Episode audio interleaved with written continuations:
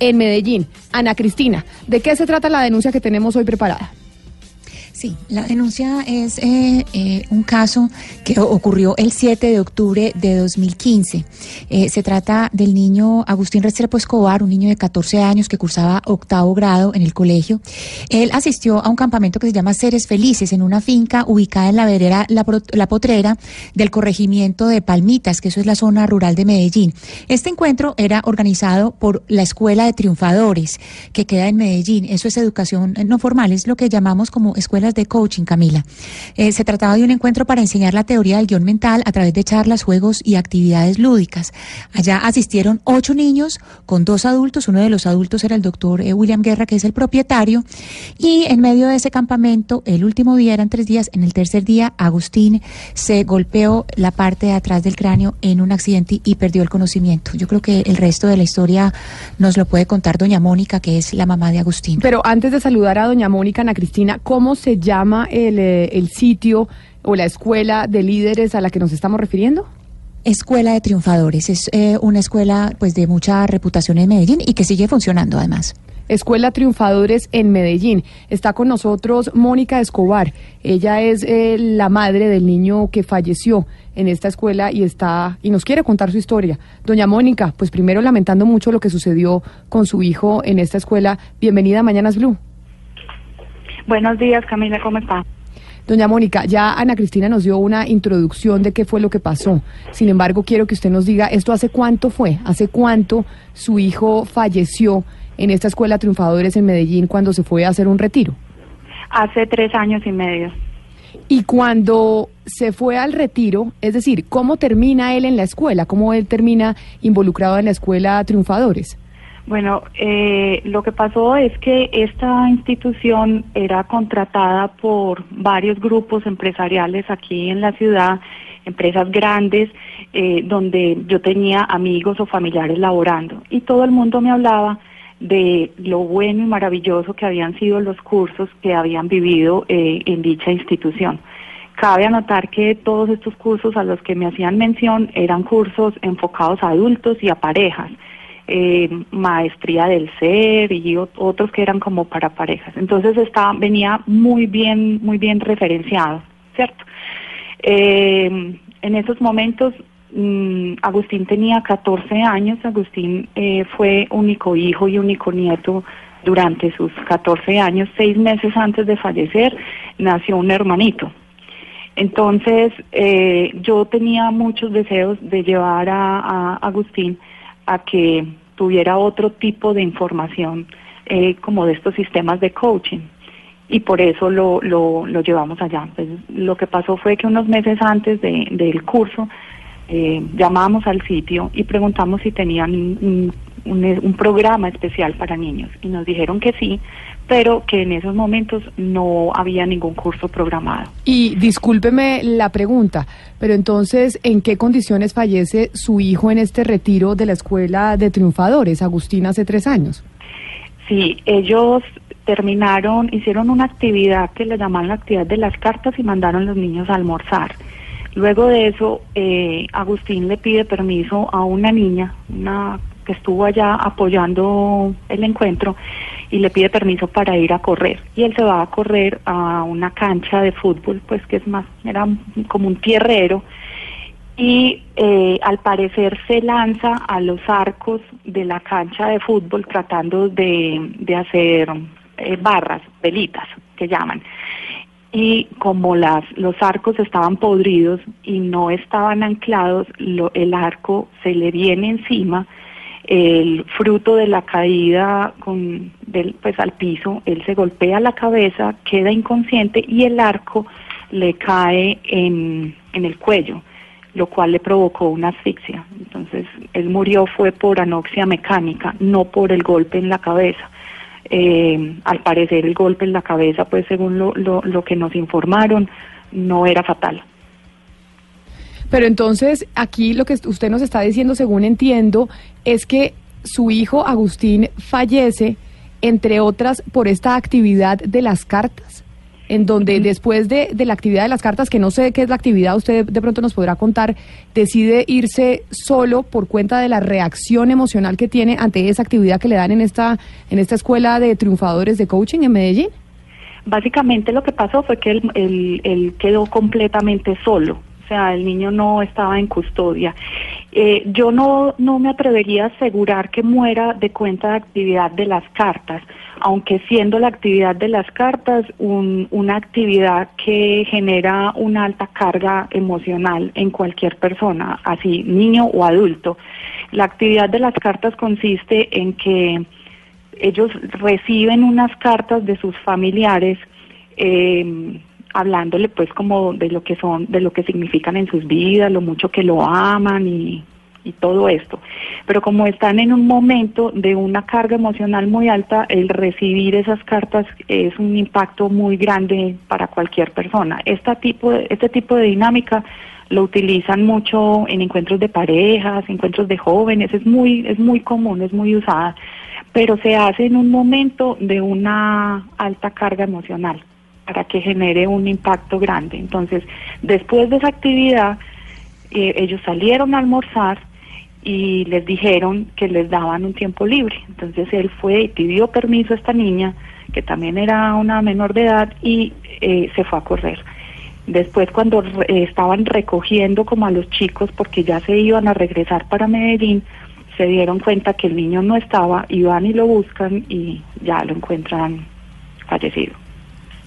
Eh, señora Mónica, o sea, eh, Agustín se cae, se golpea la cabeza, pero el golpe en la cabeza no es lo que lo mata. Él, lo que lo mata es el momento en que el travesaño le cae en el cuello.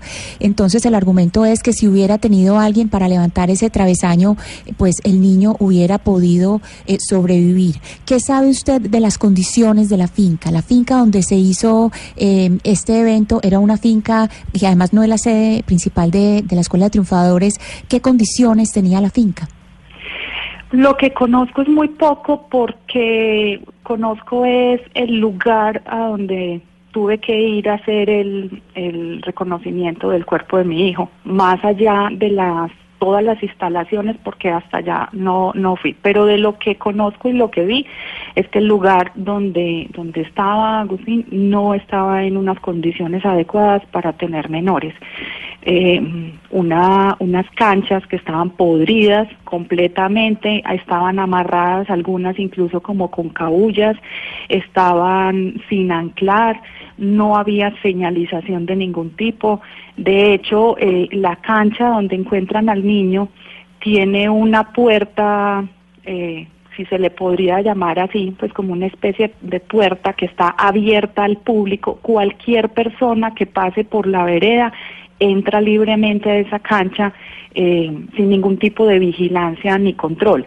Y a su vez también cualquier niño podría salir de esa finca eh, sin que nadie se diera se diera cuenta. Doña Mónica, que, que discúlpeme la interrupción, que esto fue hace tres años. ¿Qué pasó con la investigación? ¿Qué pasó en la fiscalía? ¿Qué respuesta dio esta escuela de triunfadores en Medellín frente a lo que sucedió con su hijo?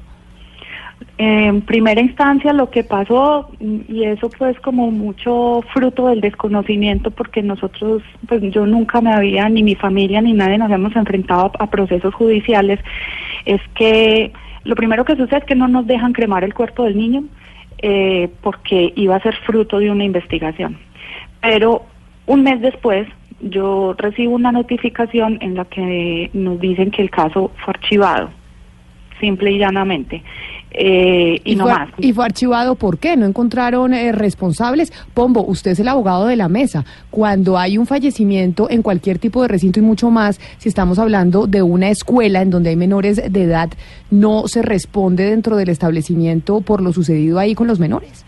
Puede haber una responsabilidad institucional de manera excepcional, eh, siempre y cuando se configuren los elementos de la responsabilidad, particularmente culpa grave y dolo, si estamos hablando de delitos, delitos en este caso culposos. Eh, pero ciertamente hay una responsabilidad de todas maneras jurídica, es decir, frente a la indemnización de las víctimas, frente a la responsabilidad ante las autoridades que los controlan y vigilan. Es decir, no todo se penaliza, pero hay unas responsabilidades mayores a las del Código Penal. Doña Mónica, ¿y aquí simplemente la investigación se archivó y no hubo ningún tipo de responsabilidad por parte de la, de la institución educativa? Sí, eh, en su momento lo que lo que me anunciaron de la fiscalía es que el caso se archivaba porque simple y llanamente lo consideraban un accidente y no más.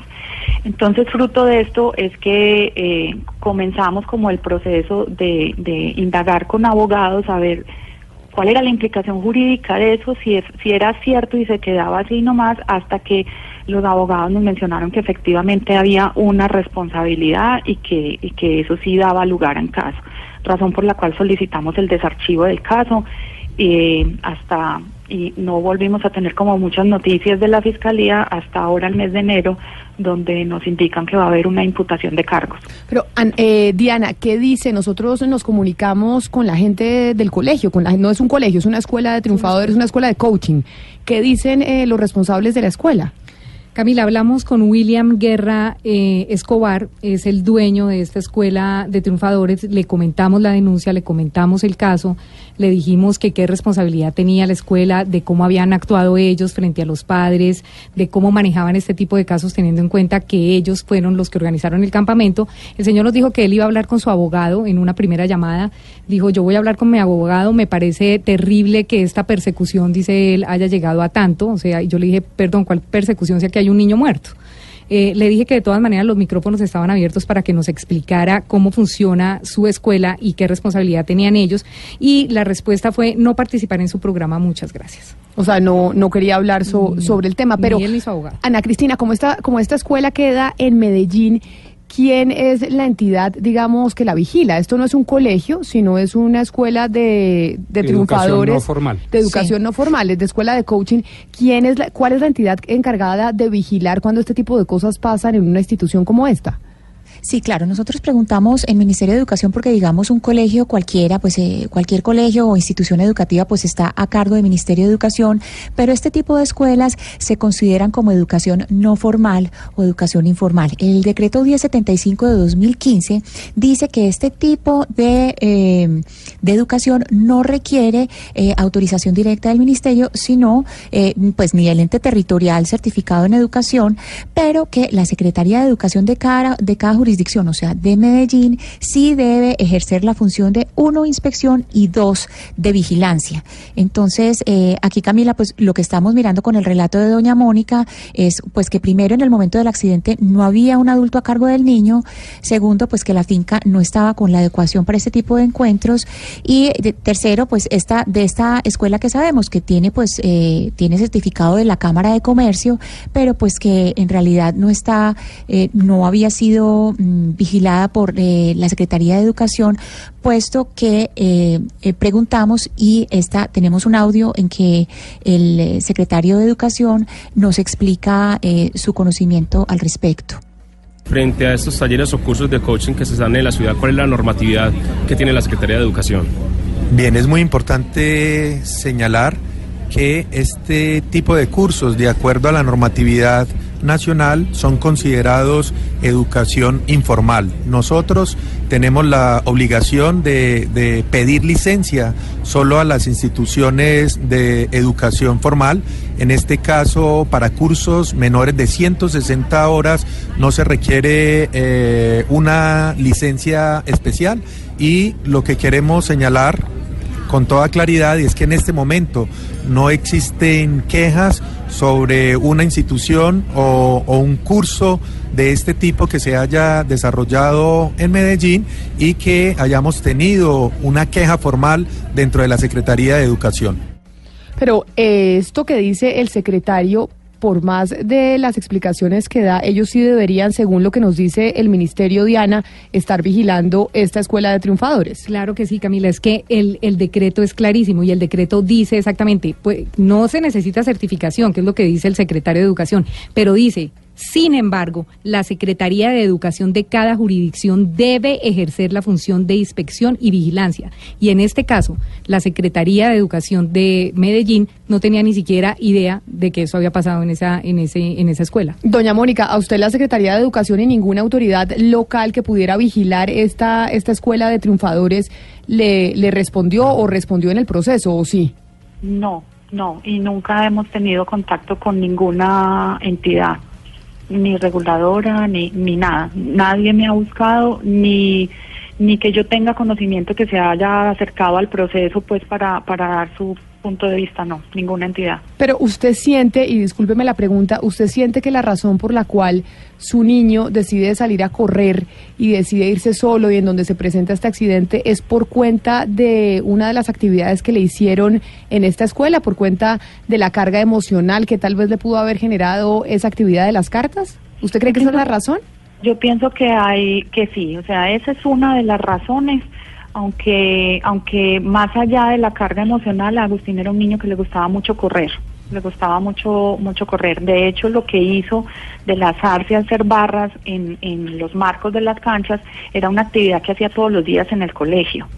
Eso, eso era, era una rutina en él. Entonces a lo mejor también estaba buscando hacer eso, pero eh, sí, es definitivo, las cartas generan una, una carga emocional bastante grande, pero también donde veo como, como la mayor falencia o, el mayor incidente de eso, más allá de la carga emocional y el deseo de correr, es un sitio no adecuado para niños y el, el que él estuviera completamente solo.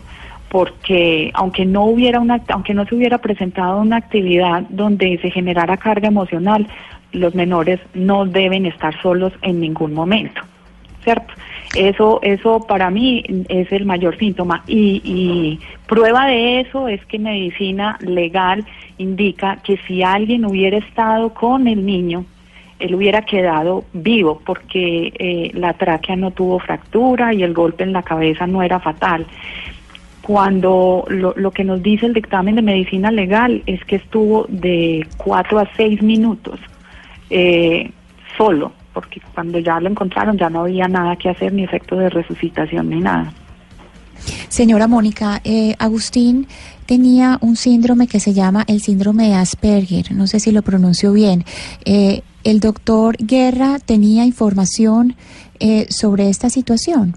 ¿Y, y cómo Sí. influía en, en este encuentro? Si tenía alguna importancia comentarlo para este encuentro. Sí, sí, él tenía la información, eh, tanto porque en los documentos que le suministran a uno para que me suministraron incluso muy por encima en el tiempo porque a mí me, me informaron que había cupo en el campamento el viernes un viernes a las 5 de la tarde y el campamento salía el lunes a las 8 de la mañana. Eh, entonces en esos formularios yo informé que él había sido tratado por síndrome por síndrome de Asperger y vale anotar algo que es muy importante. Él no estaba cómo se llama eh, cuando ya uno tiene la enfermedad pues eh, diagnosticado por el cumplimiento del 100% de las características de un Asperger sino por algunas de las características.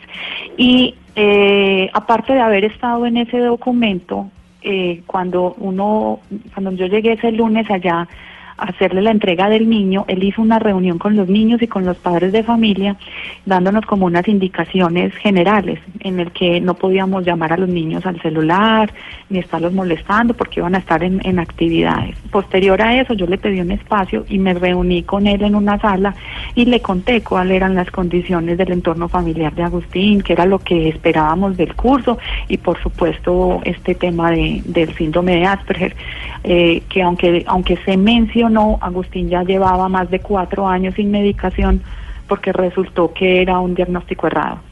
Doña Mónica, ¿por qué razón usted eh, toma la decisión de hacer pública esta denuncia y de contar lo que pasó con su hijo en esta escuela de triunfadores? Es bastante complejo, pero mm, básicamente es porque yo no quisiera que ninguna familia repita lo que nosotros estamos viviendo. Eh, es eso. Es algo muy doloroso. Al niño nadie no lo va a devolver, pero esto no puede volver a suceder.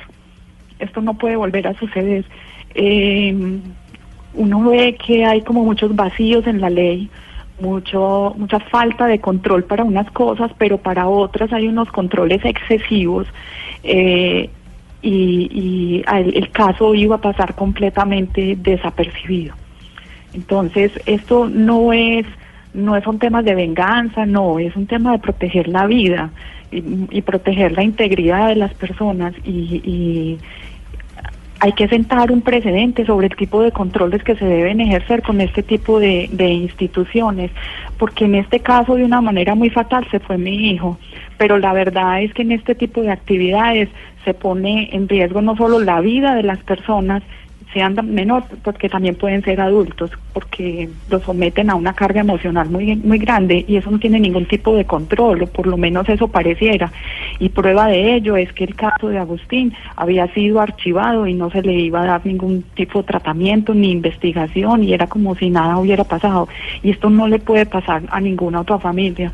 Pero doña Mónica, ¿a usted usted cree que lo que, que lo que lo que sufrió Agustín fue por la falta de regulación que existe en estos centros eh, de coaching para formación de líderes en temas de infraestructura, que no tenía la infraestructura adecuada y nadie lo estaba vigilando y por esa razón lamentablemente fallece? ¿O la razón por la que usted cree que esto le sucedió a Agustín es por cuenta de que este tipo de escuelas de coaching manejan unos temas emocionales que generan unas reacciones en los seres humanos y por supuesto mucho más en los niños que ellos no saben cómo manejar. ¿Cuál de, las de las dos cree usted que es eh, la razón por la cual terminó pues eh, falleciendo su hijo?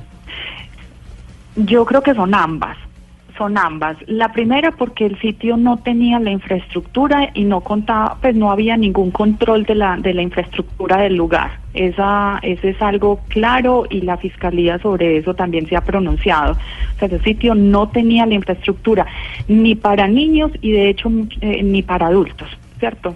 No contaba con la infraestructura, las condiciones del lugar están en muy malas condiciones, pero también eh, la falta de conocimiento del manejo de niños en este tipo de, de actividades porque aunque no, aunque se realice una actividad que no ponga eh, eh, emocionalmente a los niños en jaque, es indudable y es un tema de, de, mínima lógica, es que los niños necesitan estar en vigilancia. Uno no deja a los niños solos. Si tú vas al descanso de un colegio, tú encuentras a, a, un profesor cada tantos metros porque tienen que estar mirando qué pasa con los niños, ¿cierto? aunque no estén haciendo ninguna actividad que, que los que los confronte emocionalmente. Entonces es como una mezcla de las dos cosas. Eh, aquí a mí me parece eh, faltó un poquito más, un poquito no, faltó mucho, mucho control de los niños. ¿Cierto? Independiente del tipo de actividad que estaba haciendo, eso era algo que se tenía que hacer y eso denota que no había experiencia en el manejo de, actividades con niños.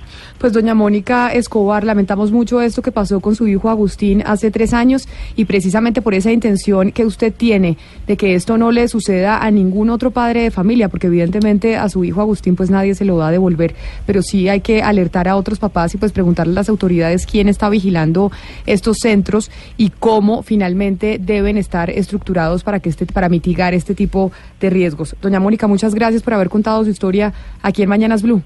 Muchísimas gracias a ustedes por escucharnos. Feliz tarde. Qué dolor, qué dolor, qué dolor de historia, Ana Cristina, y usted que es eh, mamá. ¿Por qué no nos eh, resume? Porque dice doña Mónica que se mm, citó nuevamente para el próximo mes y que hay una imputación de cargos que hará la Fiscalía. ¿Sabemos de qué cargos estaremos hablando? Sí, en este momento el doctor William Guerra, que es el propietario de la Escuela de Triunfadores y el fundador, está imputado por homicidio culposo por omisión, por las razones que hemos escuchado. Eh, hay que decir acá que la Escuela de, Triunfadores eh, sigue funcionando. Y, Camila, permítame un ejemplo que me dio muy claro la, la señora Mónica eh, cuando la entrevisté pues antes de esta, de esta producción, en la preproducción, y, y fue que me dijo Ana Cristina, a mí me parece increíble que usted vaya a una peluquería, que vayamos a una peluquería estén llenas de señalización y medidas de seguridad y son completamente vigiladas y permanentemente vigiladas todo el tiempo. ¿Y cómo es posible que una escuela de coach para niños no tenga esas medidas y no tenga una vigilancia básica sabiendo que están las vidas de nuestros hijos? Pues precisamente por esa intención que tiene doña Mónica Escobar, que sufrió la tragedia de perder a su hijo Agustín, vamos a seguir eh, haciéndole pues seguimiento, valga la redundancia, a este tema y a ver cómo están reguladas las escuelas de coaching en Colombia, cuáles son las normatividades que les aplican, quién está detrás eh, de esto, pero además si tienen la capacidad a nivel emocional de manejar lo que pueda pasar con un adulto, pero sobre todo y más importante con un menor de edad.